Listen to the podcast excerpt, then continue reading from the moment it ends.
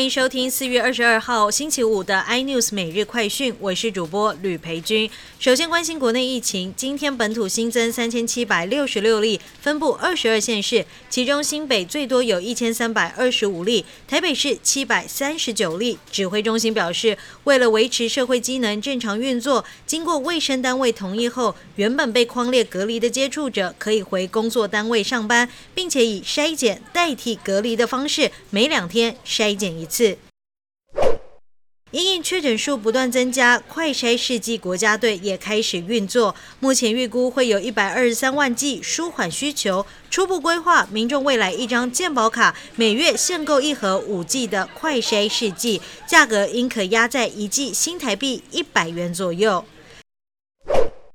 指挥中心启动轻症居家照顾计划后，送药送餐都出现问题。有媒体提问：如果住在老旧公寓，没有管理员，也没有对讲机，可不可以戴口罩下楼呢？指挥官陈时中表示，遇到这种情况，民众可以把钥匙丢下楼，送药员把钥匙消毒干净，再还回来。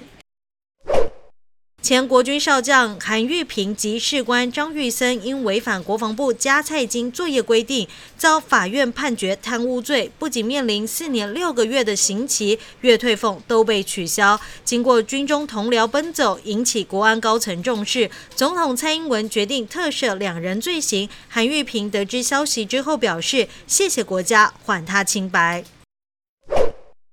生活小确幸，欧盟不排除扩大对俄国的经济制裁，但政府持续启动油价平稳措施。预估下周国内汽柴油价格每公升可望调降零点三元。